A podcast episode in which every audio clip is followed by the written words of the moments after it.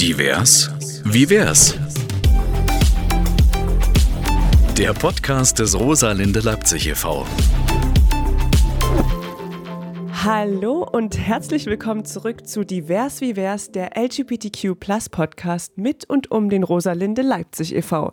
Ich bin Lea, ihr kennt mich schon aus den letzten Folgen und ich sitze heute wieder mit einem neuen Gast vor der Kamera, denn wir haben heute den Podcast über Zoom. Wir befinden uns nämlich gerade im November und eigentlich müsstet ihr alle wissen, warum wir jetzt natürlich zu Hause sitzen. Ich sitze in meinem WG-Zimmer, aber die liebe Steff die sitzt in der Rosalinde.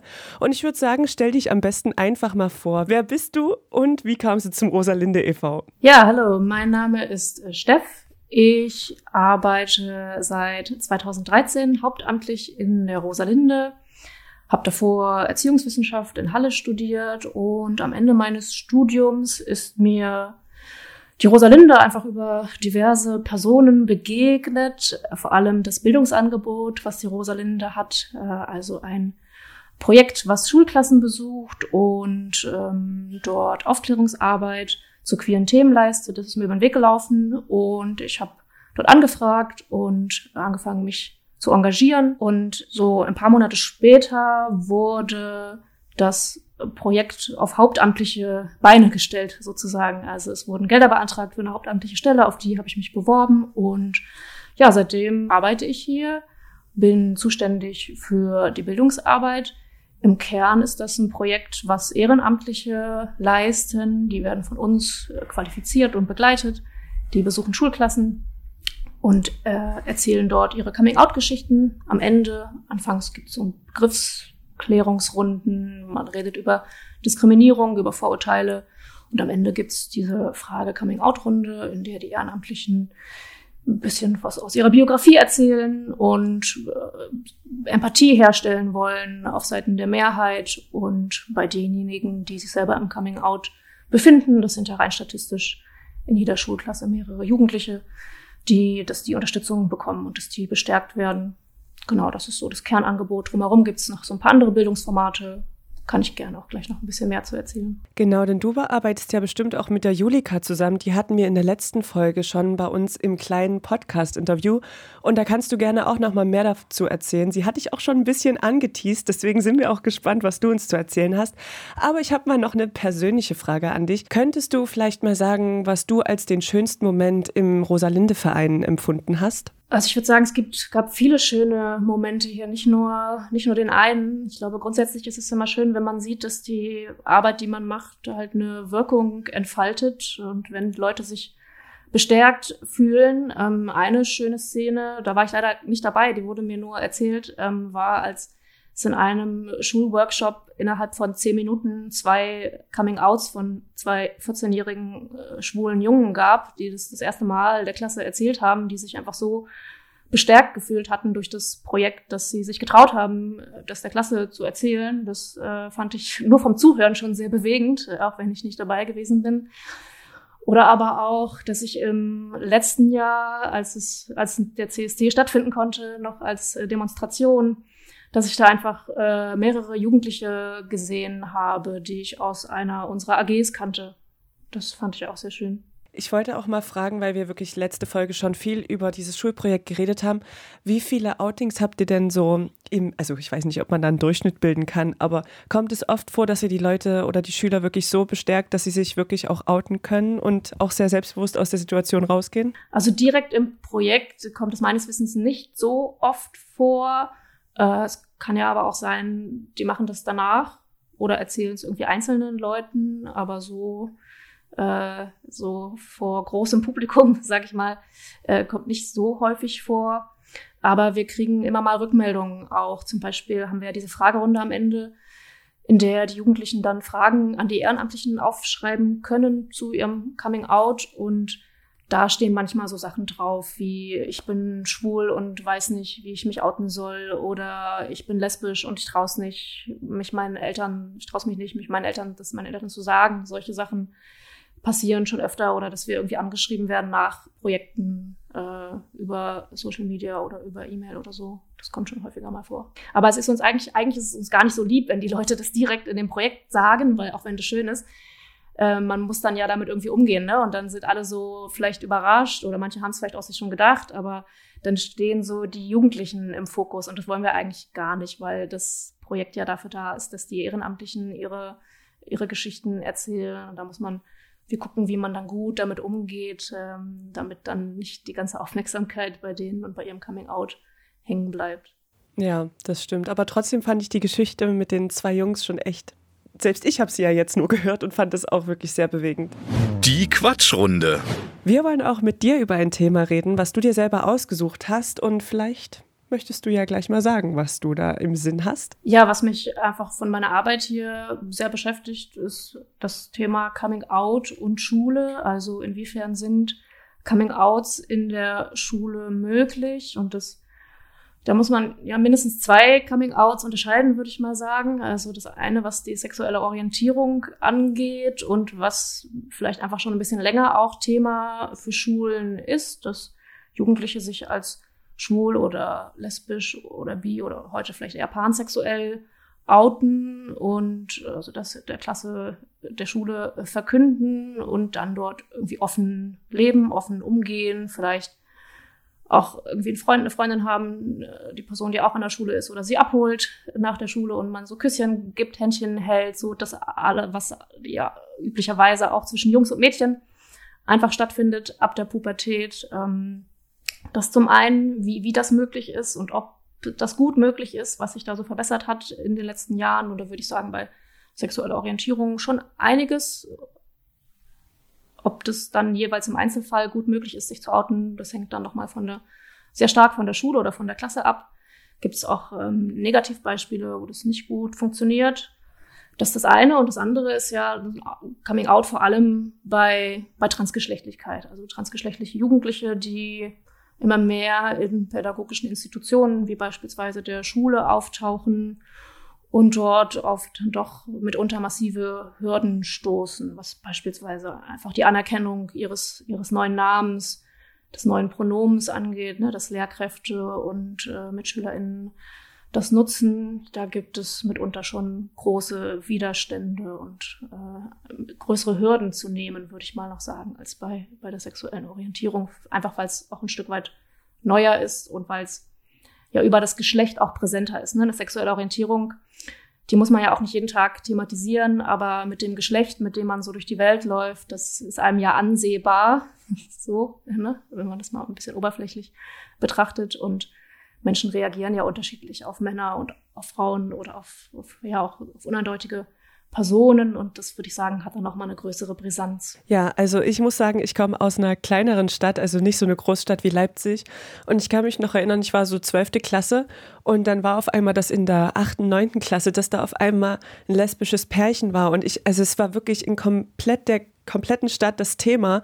Und ähm, da ist mir erstmal aufgefallen, ich hätte das nie zum Thema gemacht, weil ich persönlich hätte einfach gesagt, ja, also ich bin halt wirklich schon da eher, dass ich denke, ja, es ist für mich total angekommen, aber da habe ich wieder gemerkt, dass es eigentlich noch relativ rückläufig trotzdem ist, auch wenn es immer mehr im Kommen ist, dass man das wirklich auch einfach akzeptiert und als normal empfindet. Und deswegen finde ich auch das mit der Transgeschlechtlichkeit, ich kann mir gar nicht vorstellen, wie man als Lehrer oder als Schüler so richtig reagieren soll, weil es noch gar nicht thematisiert wurde. Also weder im Biologieunterricht noch irgendwie in einer anderen Art Aufklärung. Deswegen frage ich mich, ähm, was sind so die Leitfäden oder die, die beste Art, damit umzugehen, wenn jetzt zum Beispiel dein Mitschüler sagt, ich glaube, ich bin trans, aber ich weiß nicht, wem und wie ich sagen soll? Mhm. Ich würde sagen, das muss früher anfangen als bei dem Coming Out. Also, äh, dass man noch ein paar Schritte zurückgeht und erstmal eine Atmosphäre schafft, in der ein Coming Out angstfrei möglich ist. Das wäre so eigentlich die Basis, dass die Themen unabhängig äh, davon, ob Leute da irgendwie sind, die das von sich sagen, dass man die Themen unabhängig davon behandelt. In, in der Schule, im Unterricht, dass sie einfach ab und zu mal vorkommen, dass ähm, Lehrkräfte sich positionieren, wenn zum Beispiel, wenn diskriminierende Sachen gesagt werden oder wenn Schimpfwörter fallen, dass äh, auch die Jugendlichen irgendwie so soweit sich auskennen in den Themen und ähm, ja auch soweit empowered sind, vielleicht auch Partei zu ergreifen, äh, wenn für Leute, wenn die geärgert, gemobbt, diskriminiert werden, das, so diese ganze Atmosphäre-Sache. Schulatmosphäre, Umgang miteinander. Ähm, und dann das andere, glaube ich, ist dann nicht mehr so das große Thema. Also wenn es eine gewisse Offenheit gibt, wenn die Themen einfach da sind und wenn man irgendwie ein demokratisches, gleichberechtigtes Miteinander hat, dann hat man eine gute Basis, auf der man dann mit so einem konkreten Coming Out, würde ich sagen, auch viel besser umgehen kann. Und in der Regel die Leute, die sich eben zum Beispiel als, als trans dann outen, die wissen das schon eine ganze Weile. Also durchschnittlich geht man da von mehreren Jahren aus die Leute das schon mit sich ausmachen, seitdem sie das gemerkt haben, ist häufig schon schon die frühe Kindheit, ähm, in der da irgendwie was gewesen ist. Das ist dann oft nicht so greifbar mit, ah, ich bin trans, aber ein Unbehagen mit der zugewiesenen Geschlechtsrolle, die einfach über einen längeren Zeitraum bestehen bleibt. Und dann kommt es meist erst nach mehreren Jahren zu bestimmten Äußerungen, ähm, und dann wissen die Leute häufig auch schon, wie sie sich das vorstellen. Ja, das ist meistens so keine ad hoc spontane Entscheidung, so ein Coming Out, sondern in der Regel ist es gut vorbereitet. Die haben ihr Umfeld abgeklopft und wissen in der Regel auch schon, was sie brauchen und wo man sie unterstützen kann. Und das allererste wäre, das irgendwie anzuerkennen, wahrzunehmen, vielleicht auch wertzuschätzen, zu sagen, wow, das hat dich bestimmt Überwindung gekostet. Ich freue mich aber, dass du zu mir kommst, weil das heißt ja, du vertraust mir da und du glaubst, dass ich dir helfen kann und ich würde dir auch gerne helfen, was kann ich denn jetzt machen? Und dann wäre das nächste, dass man den Namen und das Pronomen anerkennt, die, dass die Person sich ausgesucht hat und versucht, äh, die Person künftig damit anzusprechen. Das kann manchmal auch, äh, kann das auch vorkommen, dass man das vergisst. Das kenne ich auch. Das ist mir auch schon passiert bei Transpersonen in meinem Umfeld. Aber der Versuch ist ja das der, Wichtige. Der ist genau, ja die Anerkennung. Das, ist, das merken also. die auch, ob man das versehentlich macht oder ob man das absichtlich macht, weil man es ignoriert oder weil man es irgendwie für Quatsch hält. Ähm, und es gibt einfach Studien, die belegen, dass das sich enorm auf die psychische Gesundheit von Transpersonen auswirkt, wenn in verschiedenen Lebensbereichen und einer davon ist eben die Schule, wenn dort, wenn sie dort anerkannt werden mit ihrem Namen und mit ihrem Pronomen, mit ihrer Geschlechtlichkeit.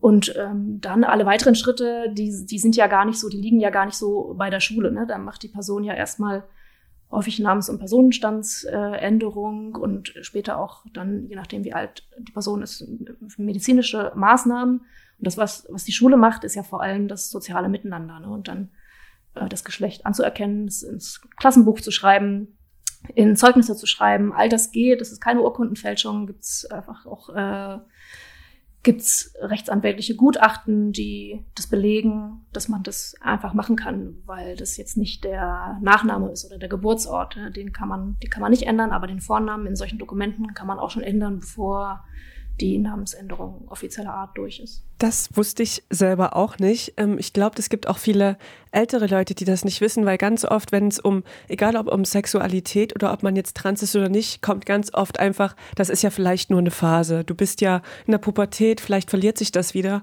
Ist es vielleicht auch sinnvoll, ähm, solche Kurse beziehungsweise Lehrstunden, die ihr für die Schüler macht, auch für Eltern und Lehrer bei irgendwelchen Elternabenden zu machen? Weil am Ende hat man ja meistens Angst, sich denen anzuvertrauen, weil man weiß, dass die vielleicht das ein bisschen abtun, weil die es nicht gewöhnt sind oder kennen. Ja, äh, das machen, machen wir ja auch. Und ähm, die Fortbildung für Lehrkräfte, die sind genauso nötig wie diese Workshops in den Schulklassen, weil bei den Workshops in den Schulklassen, da geht es ja um die Peer Group, um die anderen Jugendlichen, die da irgendwie einen Umgang miteinander finden müssen und wo man guckt, irgendwie, dass man ein Stück weit Mobbingprävention auch macht äh, und das Miteinander stärkt. Häufig ist aber auch unsere Wahrnehmung, dass gar nicht so sehr die anderen Jugendlichen das Problem sind, sondern dass einfach in der Institution Schule manche ja, Abläufe, Vorgänge wie sehr strikt nach Regel erfolgen müssen, dass manche Sachen da sehr verbohrt sind und da wenig Flexibilität vorherrscht, ähm, so dass wir da ja auch spezifische Angebote haben für Lehrkräfte, für Studierende, Sozialarbeiter in, in Workshops, die eben zu Schulen zu den Themen sexuelle Orientierung, Geschlechtlichkeiten und dann genau auf solche Fragen auch eingehen. Was mache ich denn, wenn ich da jetzt ein Transkind vor mir habe? Äh, wie kann ich das wie bestmöglich unterstützen? Was mache ich, wenn es Widerstand gibt im Kollegium und auch so diese ganz diese alltagspraktischen Fragen von der, was die Nutzung von Toiletten angeht oder Umkleiden, Duschen, Sportunterricht, Klassenfahrten, überall da, wo Geschlechtertrennung oder die Einteilung in zwei Geschlechter eine Rolle spielt. Da muss man natürlich gucken, wie lassen sich solche Sachen gut lösen, welche Absprachen kann man treffen, damit alle Beteiligten sich wohlfühlen. Ja, also das, wie das Transkind sich äh, wohlfühlt, dass aber auch die anderen, die Cis-Kinder, Cis-Jugendlichen, ähm, dass die da offen für sind und ähm, dass man da gemeinsam sich Lösungen überlegt für bestimmte Probleme, die dann auf jeden Fall auftauchen werden. Fragen aus der Community. Die erste Frage aus unserer Community ist, wie gehst du mit Klischees und Vorurteilen gegenüber der LGBTQ-Plus-Community um? Zum Beispiel, wer ist die Frau? Und der Mann in der Beziehung? Ja, ich glaube, da gibt's wie immer keine Rezepte. Ne? Das kommt drauf an, wer die Frage in welcher Situation stellt. Aber ich würde sagen, man kann sagen, was geht dich das an? Oder was genau willst du da wissen, was wir im Bett machen? Oder wer ist bei euch äh, der Mann und wer ist die Frau? Also da entweder mit Humor begegnen oder das so ein bisschen kritisch hinterfragen, aufzeigen, wie absurd das doch ist. Und ich finde, man kann Sachen auch immer ganz gut umkehren, ne? indem man das einfach zurückgibt, die Frage, und damit zeigt, äh, ja, wie abwegig das doch ist. Ja, sehr gute Antwort. Die Frage, die wir jetzt schon vielleicht ein bisschen beantwortet hatten, ist, wie oute ich mich am besten? Auch da gibt's ja verschiedene Vorgehensweisen, sag ich mal, oder auch abhängig davon, bei wem man sich outet. Ich glaube, das Outing bei den Eltern ist für die meisten Jugendlichen das Schwerste, weil das so ihre nächsten Bezugspersonen sind und weil damit häufig die Angst verbunden ist, dass man vielleicht nicht mehr geliebt wird oder nicht mehr so geliebt wird wie vorher oder anders gesehen wird. Ähm, ich habe äh, so diese Coming-out-Cakes äh, äh, im Kopf gerade. Es gibt so gerade, glaube ich, im amerikanischen Sprachraum, englischen Sprachraum, diese Kuchen, die Jugendliche äh, backen und dann oben raufschreiben, I'm gay or I'm, bise I'm bisexual und äh, sich damit outen bei ihren Eltern. Manche schreiben einen Brief, äh, manche gucken, nehmen einen Film zum Anlass, um äh, das den Eltern zu sagen. Manche machen das ganz spontan. Also es ist sehr unterschiedlich. Ich glaube, häufig äh, ist es auch gut, sich Unterstützung zu holen, wenn man einen besten Freund oder eine beste Freundin hat. Oder wenn man irgendwie im Internet in irgendeiner Community unterwegs ist, irgendwie da zu fragen, wie die Leute das gemacht haben, sich da Rückhalt zu holen, vielleicht das zu üben, wie jemand das den Eltern sagt, ähm, ja, oder auch zu wissen, dass man sich da wieder hinwenden kann, wenn es vielleicht nicht so gut gelaufen ist. Ja, das Wichtigste ist einfach, glaube ich, dass man sich nicht alleine fühlt, weil es ist wirklich kein Weltuntergang, auch wenn das manchmal noch so gesagt ja. wird. Die nächste Community-Frage ist, wie geht man damit um, wenn man von der Familie aufgrund seiner Sexualität abgelehnt wird? Das hast du jetzt natürlich schon angesprochen, aber vielleicht kannst du noch mal was dazu sagen. Genau, auch das gibt's ja immer noch, ne? Auch wenn jetzt im Großen und Ganzen, ich glaube, wir das alle unterschreiben würden, dass es so stetig besser wird und es einfacher wird. Das hat was mit Sichtbarkeit und gesellschaftliche Akzeptanz zu tun. Ich meine, da muss man nur mal Netflix aufmachen und gucken, wie viele LGBTQ-Serien, Filme es da mittlerweile gibt. Das ist eine ganz andere Repräsentation als jetzt vor 20 Jahren, als ich in der Schule war.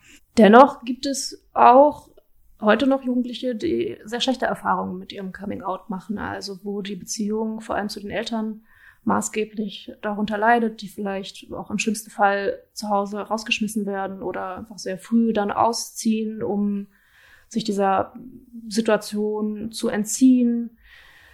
Stärker vielleicht nochmal bei Trans-Jugendlichen, ähm, wenn die alt genug sind, dass sie vielleicht sich auch mehr von den Eltern abwenden oder dass die Beziehung äh, einfach kaputt geht, auch wenn sie vielleicht ein spätes Coming-out erst mit 20 oder 30 gehabt haben. Ähm, ja, und häufig ist es für die Jugendlichen oder jungen Erwachsenen dann so, dass sie sich eine Wahlfamilie suchen, also einen Freundeskreis, eine Community, die sie einfach so annimmt, wie sie sind, wo sie Unterstützung bekommen und das ja so als ein bisschen als als Ausgleich funktioniert zu der Herkunftsfamilie, wenn die nicht so unterstützend war und wenn da vielleicht auch dauerhaft die Situation angespannt bleibt. Also ich habe auch in meinem Freundeskreis viele LGBTQ-Plus-Community-Anhänger und es ist so krass, weil wir sind alle ungefähr so 20, 21 und ähm, teilweise haben wirklich ähm, schon mehrere Versuche stattgefunden, sich zu outen und die Eltern haben es nicht anerkannt. Und auf der anderen Seite gibt es Freunde von mir, wo die Eltern dann wirklich gesagt haben, ja und? Ist ja, also, ist ja voll in, egal oder halt in Ordnung, dass es überhaupt gar kein Thema war. Und ich finde es so krass, dass die Gesellschaft trotzdem noch so getrennt beziehungsweise einfach so unterschiedlich ist. Und deswegen finde ich auch eure Arbeit, die ihr macht mit eurer Aufklärungsarbeit wirklich super wichtig. Und da können wir gleich den Bogen spannen zu unserer letzten Community-Frage. Und zwar, was macht die Arbeit in der Rosalinde so besonders? Viele Sachen, würde ich sagen. Also zum einen das Gefühl zu haben, an einem gemeinsamen oder an einem ähnlichen Ziel zu arbeiten. Das Gefühl zu haben, eine sehr sinnvolle Arbeit zu machen, die das Leben von Menschen erleichtert und verbessert. Auch vielleicht das Gefühl zu haben, Teil von, von der Bewegung zu sein oder ja, Teil von, von der Entwicklung zu sein, gesellschaftliche Veränderungen aktiv zu gestalten. Das ist für mich auf jeden Fall etwas Besonderes und auch ein Privileg, würde ich sagen. Also ich sehe das als Privileg, hier arbeiten zu können und ja, einfach, einfach Teil davon zu sein, dass das Leben für Menschen angenehmer und besser wird. Die Schnellfragerunde. Wir haben am Ende noch eine kleine Schnellfragerunde für dich und die zielt wirklich nur auf dich ab. Also du musst ganz schnell antworten innerhalb von fünf Sekunden. Bist du bereit? Okay. Okay, und los. Nasendusche oder Nasenspray? Besser Nasendusche, häufiger Nasenspray. Schal oder Rollkragenpullover? Schal. Acht-Stunden-Tag oder Vier-Tage-Woche? Auf jeden Fall Vier-Tage-Woche. Knallfarben oder Pastelltöne? Ich glaube, ich, da bin ich eher die Pastellfraktion. Optimistin oder Realistin? Oh, das ist schwer. Dann lieber Optimistin. Fleisch oder Fisch? Vegan. Sehr gut. Hochzeit oder wilde Ehe? Viele wilde Ehen. Duschen oder baden? Duschen. Trockener oder Wäscheleine? Auf jeden Fall Wäscheleine. Tag- oder Nachtmensch? Tagmensch. Sehr gut. Es hat mir wirklich unglaublich viel Spaß mit Puh. dir gemacht, Steffen. Gleich erstmal erschöpft dir. Hat mir auch Spaß gemacht. Wir bedanken uns auf jeden Fall erstmal bei dir, dass du dir die Zeit genommen hast. Ähm, vielleicht möchtest du mal noch einen kurzen Ausblick geben, wie es mit euch nächstes Jahr weitergeht und was ihr so vorhabt. Also dieses Jahr, beziehungsweise mit Blick auf das nächste Jahr, sind unsere Forderungen oder unsere Perspektiven gar nicht so groß. Also wir würden uns schon sehr freuen, wenn einfach alles erhalten bleibt wie bisher, weil im Sächsischen Landtag gerade der Haushalt verhandelt wird fürs nächste Jahr und aufgrund der Corona-Pandemie sind im sächsischen Sozialministerium, worüber wir ganz äh, stark gefördert werden oder mehrheitlich gefördert werden, sind Kürzungen vorgesehen von gut der Hälfte. Und das äh, betrifft einfach Fördertöpfe, aus denen wir auch unser Geld beziehen, so dass wir da einfach sehr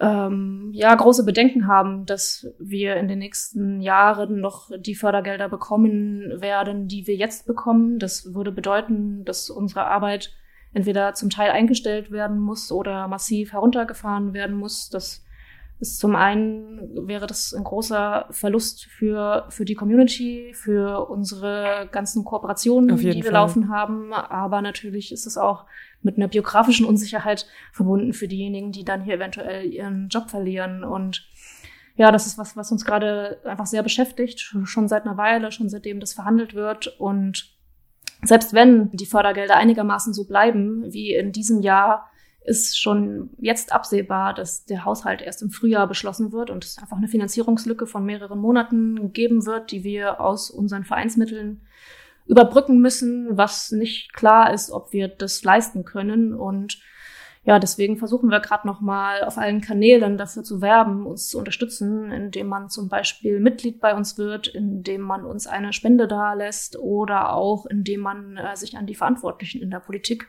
wendet und äh, sagt, dass das so nicht sein darf. Und das betrifft ja nicht nur uns, das betrifft ja auch, das betrifft eine ganze große Bandbreite an sozialer Arbeit in, in Sachsen. Auch ganz viel Jugendarbeit ist davon betroffen. Und ja, in einem Bundesland wie Sachsen, was ja doch im Vergleich relativ weit rechts steht, wäre das äh, fatal, wenn auch sowas Wichtiges wie die Jugendarbeit äh, runtergestampft würde. Das stimmt. Also, liebe HörerInnen, wenn ihr den Rosalinde e.V. und die Superprojekte, die sie machen, weiter unterstützen wollt, dann spendet gerne Geld, werdet Mitglied. Dafür findet ihr alles auf der Rosalinde Leipzig e.V. Website und schafft einfach, dass es wirklich solche guten Projekte weiterhin geben wird, denn die halten Sachsen oben, würde ich mal sagen. Hört auf jeden Fall auch gerne in unserer nächsten Folge wieder rein, wenn es heißt Divers wie wär's und für heute sagen wir erstmal Tschüss. Ciao. Divers? Wie wär's? Mehr Informationen gibt es auf rosalinde-leipzig.de und auf unseren Social-Media-Kanälen.